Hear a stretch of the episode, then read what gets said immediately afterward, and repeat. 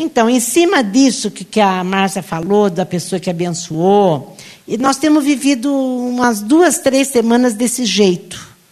Inclusive, conversando com o Kleber no fim de semana que ele teve aqui, que ele pregou sobre Elias, ele falou: Lia, eu vou te mandar uma pregação sobre Elias, no capítulo 17, ministra isso lá. Então, eu vou falar uma coisa que o Kleber mandou e tem tudo a ver. E tem tudo a ver. Que é do corvo e da viúva. Vamos lá. Eu já preguei tantas vezes isso. Eu até mandei para a Narinha. Como falou o Fábio, né? Quando Deus tem um propósito, gente, ninguém segura Deus, não. Ninguém, não há impedimento para Deus em nenhuma área. Em nenhuma área. Eu lembro que uma vez eu já ministrei isso e perguntei assim: quem são as pessoas que irão conseguir viver nessa hora enfrentando a história e atendendo o chamado de Deus. Eu já ministrei isso uma vez. Quem são essas pessoas que vai viver nessa hora, enfrentando a história, para atender o chamado de Deus? Só aqueles que aprenderam a depender de Deus. E Deus tinha um plano na vida de Elias e tudo começou porque ele queria alimentar a fé de Elias e preservar Elias. Porque ia usar Elias depois lá para enfrentar os 450 profetas de Baal. O, aqui está dizendo que Elias, o tesbita, mas, gente, ele aparece subitamente na história de Israel, ninguém sabe de onde veio, para onde foi. Ele era tesbita, vivia entre os colonizadores de Gileade, e ele confrontou Acabe. Acabe era um rei muito mal, casado com uma mulher pior ainda, e que fazia, estava disseminando inclusive a idolatria lá em Israel. Então ela, ela pegava os sacerdotes e fazia os sacerdotes se dobrarem para adorar Baal e estavam todo, todo, tudo endemoniado. Então, e o Elias foi lá e confrontou Acabe. Quando ele confrontou Acabe, eu estou só falando enquanto a, a está achando. Primeiro Reis 17. Eu falei, Isaías? Gente, eu tô, tô sonhando. Primeiro, você já sabia, né? Primeiro Reis 17. É que eu vi ali procurar, eu falei, deixa eu falar onde está. e quando ele confrontou Acabe, foi justamente porque ele foi falar para Acabe que ele era um idólatra e que Deus não estava gostando da história. Então está aqui. Assim como vivo o eterno Deus de Israel, a quem sirvo, nos próximos anos haverá uma seca no país. Não cairá nem uma gota de orvalho, nem uma gota de chuva, enquanto eu não ordenar. Gente, não tinha nem orvalho e nem chuva. Ficar sem a chuva ainda a gente segura um pouco. Mas sem orvalho, imagina como era seco. Enquanto eu não ordenar, a palavra viria pela boca de Elias. O Eterno disse a Elias: saia depressa daqui. Quer dizer, eu vou te esconder, Elias. Vá para o leste e se refugie próximo do riacho de Querite, do outro lado do Rio Jordão. Você vai tomar água fresca do riacho e darei ordem aos corvos para alimentarem você. Ele falou: Eu vou ter um agente de Deus para alimentar você. Primeiro, eu vou te mandar para um lugar onde você vai ter um pouquinho d'água. Era um ribeirinho só. E a vai ficar aqui sem água, vai haver fome na terra, mas você não vai ter nem fome nem sede, porque eu vou usar você lá na frente, então eu vou preservar você. Elias obedeceu à voz do Eterno, se instalou perto do riacho de Querite, a leste do Jordão.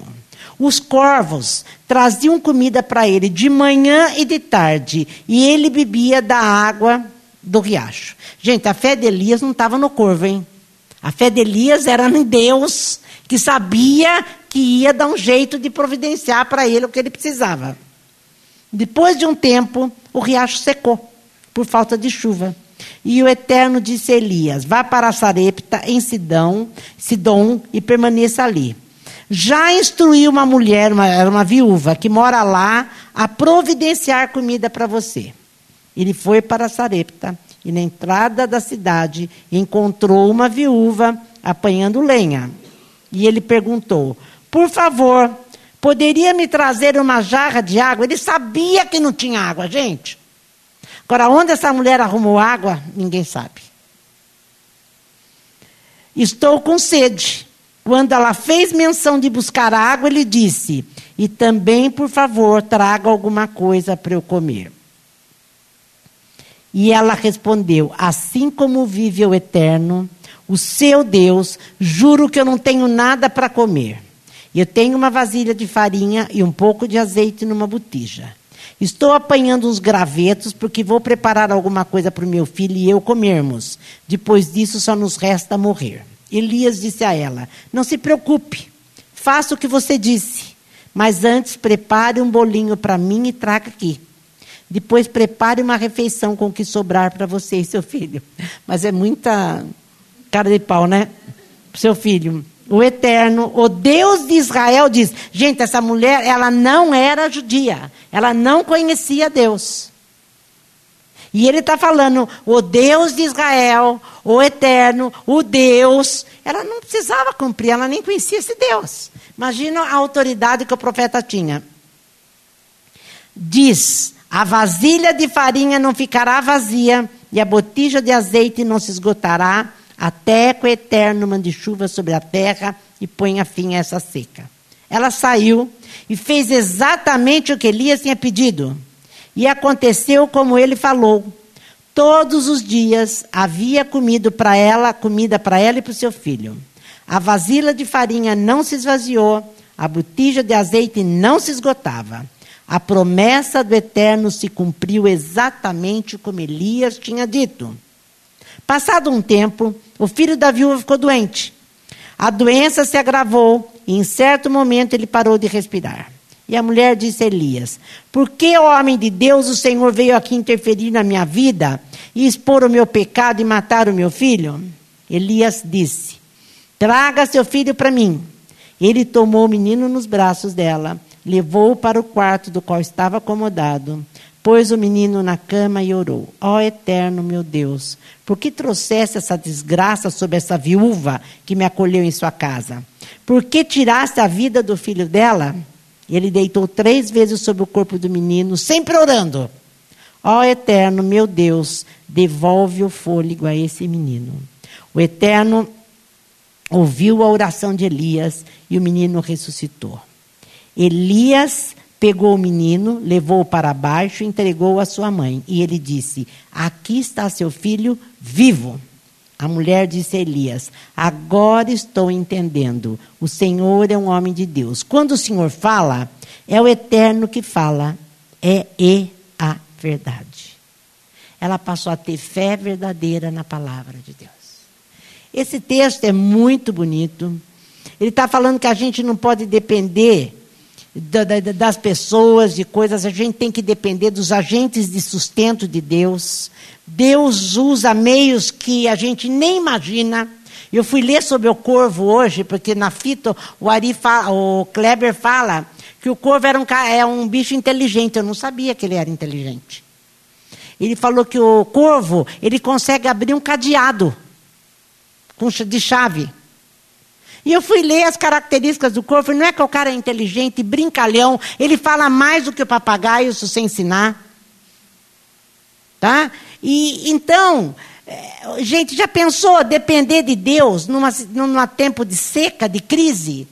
A tentação que a gente tem de dar um jeitinho, deixar de lado a ética, o compromisso com a verdade tempo que a gente pega atalho, não é isso que acontece quando a gente tem crise? A gente fica tão desesperado que a gente começa a querer dar um jeitinho. Mas daí Deus fala: Não, eu tenho um propósito para você, Elias, que eu vou ter que te usar, e você é meu profeta, então eu vou preservar você. A primeira coisa, eu vou preservar você. E enquanto está nessa crise, em tempo de preservação, eu vou te ensinar quem eu sou. Ele estava alimentando a fé de Elias ah, ensinando Elias: depende de mim, depende de mim, depende de mim. Gente, e esses milagres, só Deus podia fazer. Então, como que vive, a gente vive nesse tempo de crise? Entre natural e sobrenatural. Corvo e viúva. Corvo e viúva.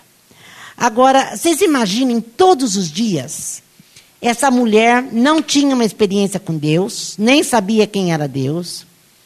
E ele falou: todo dia você vai ter comida para nós três. Então, todo dia, ele ia lá, ela ia lá fazer comida, e tinha, tinha farinha e azeite para fazer a comida daquele dia. Eu não acredito que tivesse lotado para cair para fora, mas tinha para aquele dia. No dia seguinte ela voltava lá e tinha de novo. E tinha de novo maná. Todo dia, todo dia. Tinha de novo.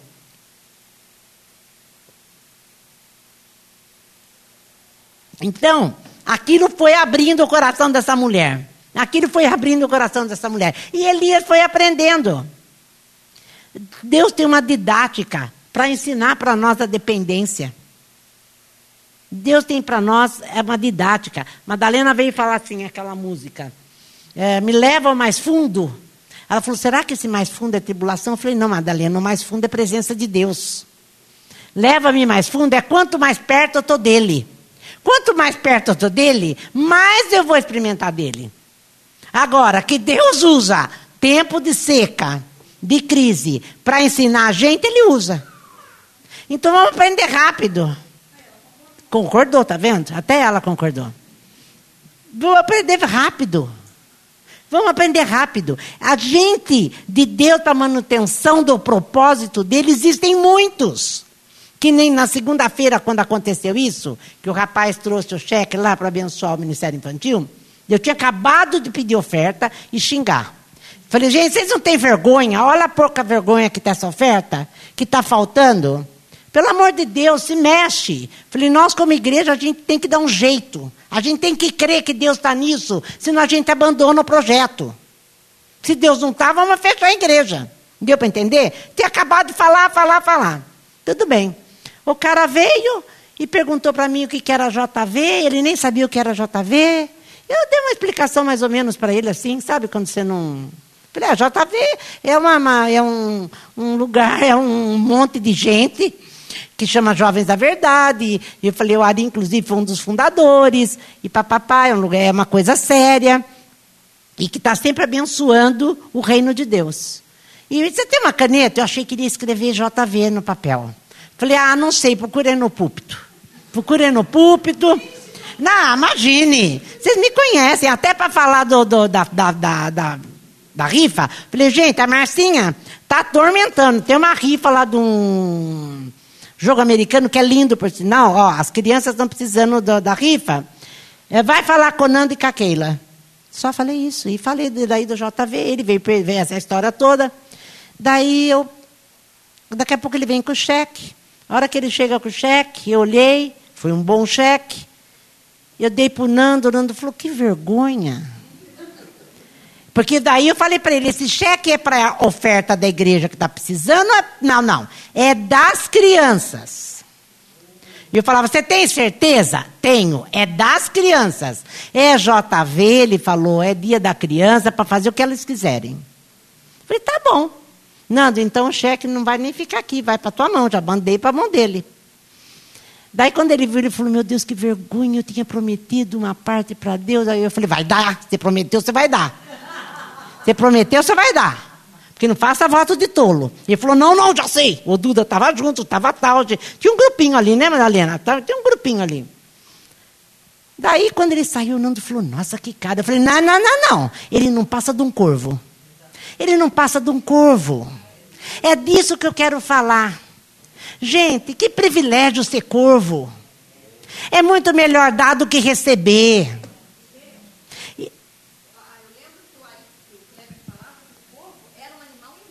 Imundo, não podia, nem não podia tocar no animal. Atra... Improvável. O povo judeu não pode nem tocar, porque não pode tocar nem em defunto, não pode tocar em menstruação, nem na mulher quando ela está menstruada, nem passar carinho. A comida tem que ser jogada fora, corpo é coisa imunda. Então Deus usa coisa louca. Deus usa coisas loucas. Da onde você não imagina que vai vir, vem. Quando você imagina que vem, não vem. Porque Deus quer te ensinar que não é o corvo, é Ele. Agora, por isso que eu falo que privilégio ser corvo. Que privilégio é ser viúva. Porque essa mulher foi uma, um corvo. Ou foi uma viúva, porque a viúva também nada tinha. Gente, a viúva, lá no povo de Israel, precisava de um filho para sustentá-la, porque a mulher lá não trabalhava. Então tem que ter filho homem para o homem, o filho uh, sustentar a mãe. Ela era um menino ainda. Ela estava pior do que o corvo. Ela estava que não tinha jeito de abençoar. E Deus usou a viúva. Então a viúva e o corvo é tudo a mesma coisa, é tudo corvo. Mas o que eu quero é, focar é no privilégio de ser corvo. É no privilégio da generosidade. É no privilégio de você ter fé a ponto de enfiar a mão no bolso e fazer um cheque muito bom. É disso que eu estou falando, porque é aquilo que eu acabei de ler em Corintos. O coração, como é que era? O coração. Isso porque eu li isso hoje, hein? Nossa, eu estou péssima. Como é que é? Coração muda as mãos, não. Orienta as mãos. O coração orienta as mãos. Se é de Deus, é Deus que te orienta, é Deus que faz, é Deus que dá. Agora, porque ela se dispôs, porque ela se dispôs sem nada a ter. Quando morreu o filho, o que, que aconteceu mesmo? Elias foi o corvo dela. Deu para entender? O menino morreu. Nem ele estava entendendo, Deus, como é que o senhor mata essa mulher que me abençoou tanto? Elias, estou te dando, te dei, te dei, vai lá, ora lá, ora, ora, oração, oração, vai orar, vai orar, Elias. O Elias orou em cima da menina. Do menino. Que, que aconteceu? O menino viveu e a mulher passou a crer. Aí, ó. Quando o Senhor fala, é o eterno que fala. Elias, eu já entendi. Quando você fala, é Deus que fala. E a verdade. Gente, Deus ia usar o profeta. Por isso preserva. Por isso preserva. Agora, o Kleber falou um negócio que eu ainda não tive toda a dimensão do que ele falou, mas ele falou que a viúva pode ser uma simbologia da igreja. Uma igreja pobre, sem ter nada para dar, mas dá. Oferece o que tem. E o que, que nós temos? Quem, o que, que nós temos? O melhor que alguém pode ter. Nós temos o dom da vida, o dono da vida. Nós temos o dono de todas as coisas. Se Deus quiser nos usar, vai nos usar. Então nós podemos dar passos que a gente não imagina. Mas a gente se retrai, fica só no nosso mundinho, porque sou eu, meu filho, vai faltar. E aqui, como ele fala, gente, ela nem cria. Vai lá fazer para mim e meu filho comer. Ela fez primeiro para ele, sem, sem ter nada para ela. Se a gente esperar para ter, para abençoar, nós nunca vamos ter. Tem tudo a ver, né, Fábio? Tem tudo a ver. Ele fez essa analogia. E eu vejo esse texto como Deus alimentando a fé de Elias para aquilo que Deus ia usá-lo. No capítulo 18, no 20, começa assim, ó. Para isso se fortaleceu a fé de Elias. Acabe convocou todo o povo de Israel, principalmente os profetas, para se reunirem no Monte Carmelo. Elias desafiou o povo. Até quando vocês vão ficar em cima do muro? Se o eterno é o Deus verdadeiro, sigam o eterno. Mas se é Baal, sigam a Baal. Decidam-se. Ninguém respondeu nada. O povo, olha, para Elias chegar lá, diante de uma multidão, diante de 400 profetas, e da, falar já desse jeito, o cara tinha que saber bem o que ele estava falando, né? Ninguém respondeu nada, o povo nem se mexia. Elias disse: Sou o único profeta do Eterno que restou em Israel. Mas há 450 profetas de Baal. Deixem os profetas de Baal trazerem dois novilhos. Matem um deles e arrumem a carne sobre o altar com a lenha. Antes de eu, de eu continuar aqui, o que o Espírito Santo está falando muito no meu coração, não vamos pensar que ser corvo é só com dinheiro, viu, gente? Ser corvo é com o seu tempo, ser corvo é com a sua, com sua disposição, ser corvo é com o teu coração, é com o teu aconchego, é com a tua disponibilidade de serviço. Olha, eu não tenho, mas eu vou, eu, eu posso. Está é, tá, tá aqui, mas não está tá lá. Você deu para entender? Isso é ser corvo. Continuando a história. Então a gente fica pensando que é só dinheiro, né? Que é só comida. Só para o ventre. Elias disse: Sou o único profeta do Eterno que restou em Israel. Mas há 450 profetas de Baal. Deixem os profetas de Baal trazerem dois novilhos. Matem um deles e arrumem a carne sobre o altar com lenha. Mas não acendam o fogo. Vou preparar outro novilho e arrumá-lo sobre a lenha, mas também não acenderei o fogo. Depois vocês clamem aos seus deuses e eu clamarei ao Eterno. O Deus que responder com fogo é de fato Deus. Todos concordaram. Boa ideia, vamos fazer isso. Elias disse aos profetas de Baal: escolham um novilho, preparem-no, vocês primeiro, já que são a maioria, invoquem o seu Deus, mas não acendam o fogo. Eles pegaram o novilho, prepararam um animal para o sacrifício, clamaram a Baal e clamaram a manhã toda. Ó oh, Baal, responde Era para Baal, mas estavam orando. Orando para Deus estranho, mas estavam orando. Mas não aconteceu nada, nem sinal de resposta. Desesperados, pulavam e dançavam em torno do altar.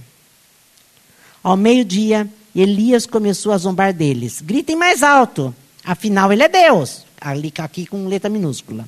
Talvez esteja meditando em algum canto ou ocupado com algum trabalho. Vai estar viajando. Vocês não acham que está dormindo e perdeu a hora? Acham? Nesse caso, será preciso acordá-lo. Eles precisam gritar mais alto ainda e se cortaram com lâminas e facas, ritual comum entre eles, até ficarem o corpo todo ensanguentado.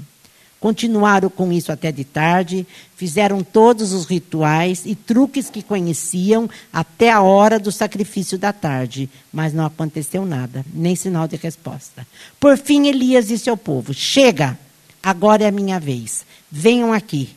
Eles se reuniram em torno dele ele refez o altar que já estava destruído, escolheu doze pedras, uma para cada tribo de Jacó. O mesmo Jacó, a quem o Eterno tinha dito: De agora em diante você se chamará Israel. Elias fez um altar com as doze pedras em honra do Eterno. Depois abriu uma vala bem larga em torno do altar. Do altar pôs a lenha sobre ele, preparou o novilho, arrumou a carne, sobre, a lenha, depois ordenou: encham os baldes de água e derramem sobre o boi e a lenha ordenou de novo: façam outra vez. E eles fizeram. Disse ainda: façam mais uma vez. E eles fizeram. E o altar ficou encharcado e a vala cheia de água. Na hora de oferecer o sacrifício, o profeta Elias aproximou-se do altar e orou ao Eterno, Deus de Abraão, de Isaac e de Israel que todos fiquem sabendo hoje que tu és Deus em Israel, que eu sou teu servo e que faço essas coisas seguindo as tuas ordens. Responde-me, ó Eterno, responde-me e mostra a esse povo que tu, ó Eterno, está dando a eles uma oportunidade de se arrepender. Na mesma hora, o fogo do Eterno caiu e queimou a oferta, a lenha, as pedras, a terra e até mesmo a água que estava na vala. O povo viu o que aconteceu e todos se prostraram admirados em adoração e, explicar, e exclamaram: O eterno é Deus, o eterno é Deus. Elias disse: Agarrem os profetas, não deixem que escapem. O povo prendeu e Elias mandou-os para o riacho de Quizon, onde os matou. Elias disse a Acabe: Levante-se, come e beba, é tempo de celebrar. A chuva não demora, já estou ouvindo o barulho dela, que é aquilo que o Kleber pegou semana passada. Se o cara não tivesse certeza daquilo que a mulher falou, quando o Senhor fala, é o eterno que fala e é a verdade. Não foi o que a mulher falou para ele? Se ele não tivesse essa certeza, depois de toda aquela escola de corvo e viúva, e foi um tempo, não sabemos quanto tempo ele ficou ali com a viúva. Não foi um dia, dois dias, foram alguns, alguns meses talvez. Nessa escola, aprendendo que Deus fala e faz, que Deus você pode depender dele, que ele não vai voltar atrás, ele não poderia enfrentar o que ele enfrentou. Então, a, a, pergunta que eu fiz: quem são as pessoas que vão conseguir nessa época de crise, nessa hora, enfrentando a história, ou seja, enfrentando a crise, enfrentando quem quer que seja que ganhe nessa política, atendendo o chamado de Deus? Só os que aprenderam a depender de Deus. A gente está vindo com um discurso, faz tempo já, que Jesus está voltando, que as coisas vão ficar difíceis, que vai, o tempo está curto, gente, os dias estão passando, a gente já não lembra mais nem. Gente, nós estamos em outubro de novo. Não é? Estamos em outubro de novo, nós não estamos nem tentando, conseguindo viver direito, porque está acabando o tempo. De que jeito nós vamos viver? Dependendo de Deus. Porque o dia que não tem, ah, o Senhor é meu Deus. A Madalena ainda hoje falava para uma pessoa: Olha, Cristina, eu não, eh, no fim eu falei o nome dela. Eu não sei, eu não consigo mentir, viu? Eu não consigo é, esconder.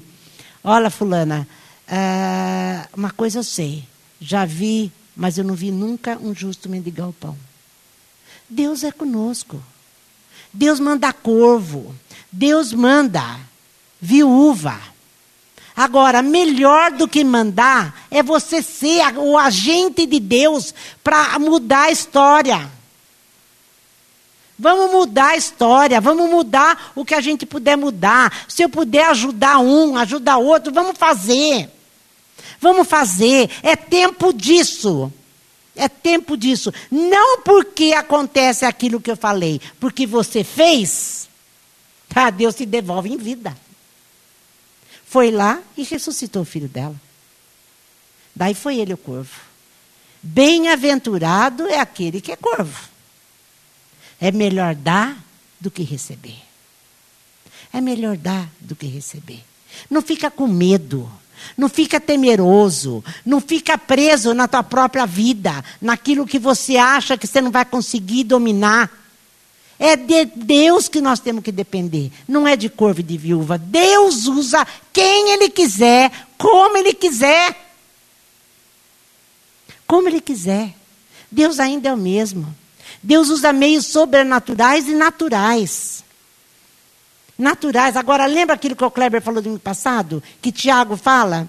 Elias era um homem como nós, sujeito às mesmas paixões que nós. Ele só se deixou ser corvo.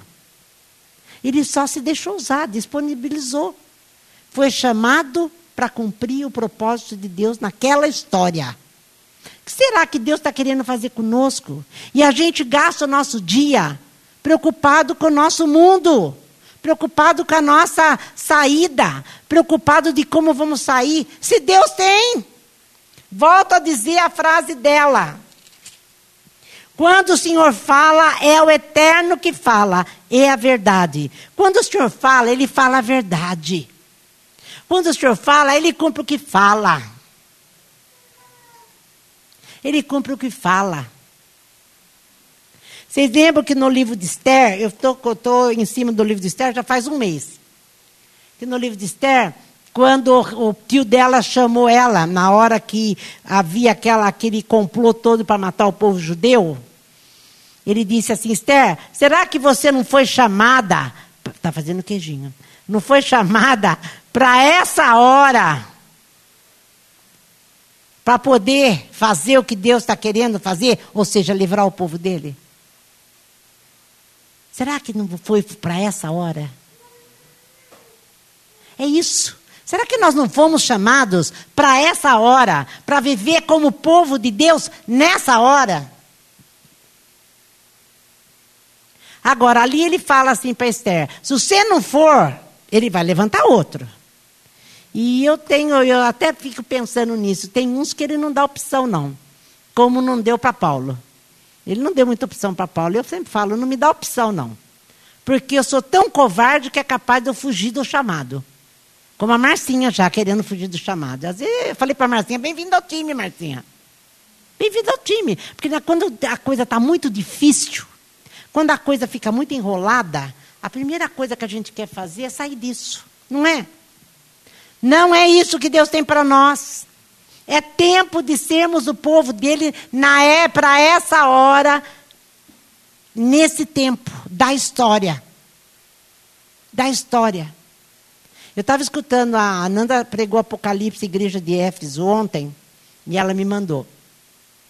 Eu estava escutando e ela dizia assim, que nessa época, que o João foi o único que ficou até o fim, justamente para poder escrever o Apocalipse.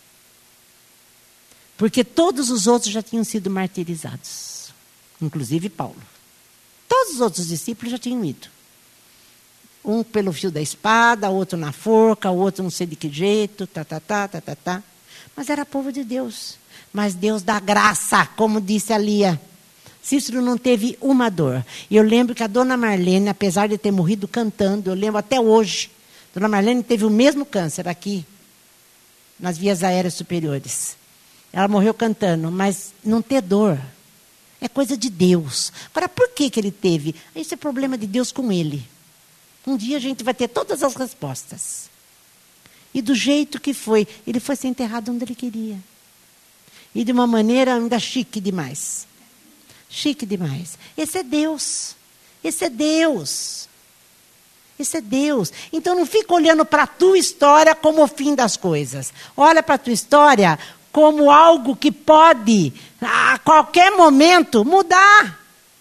A qualquer momento. Mas mais do que isso, Queira você ser o agente para mudar a vida do outro. Melhor dar do que receber.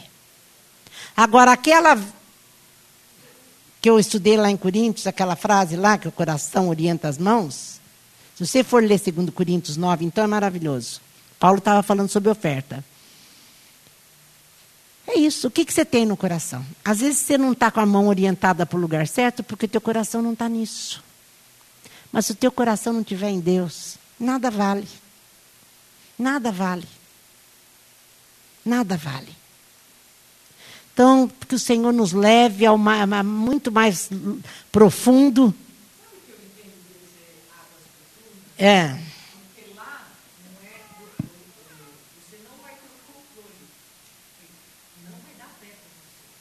Você vai depender de quem?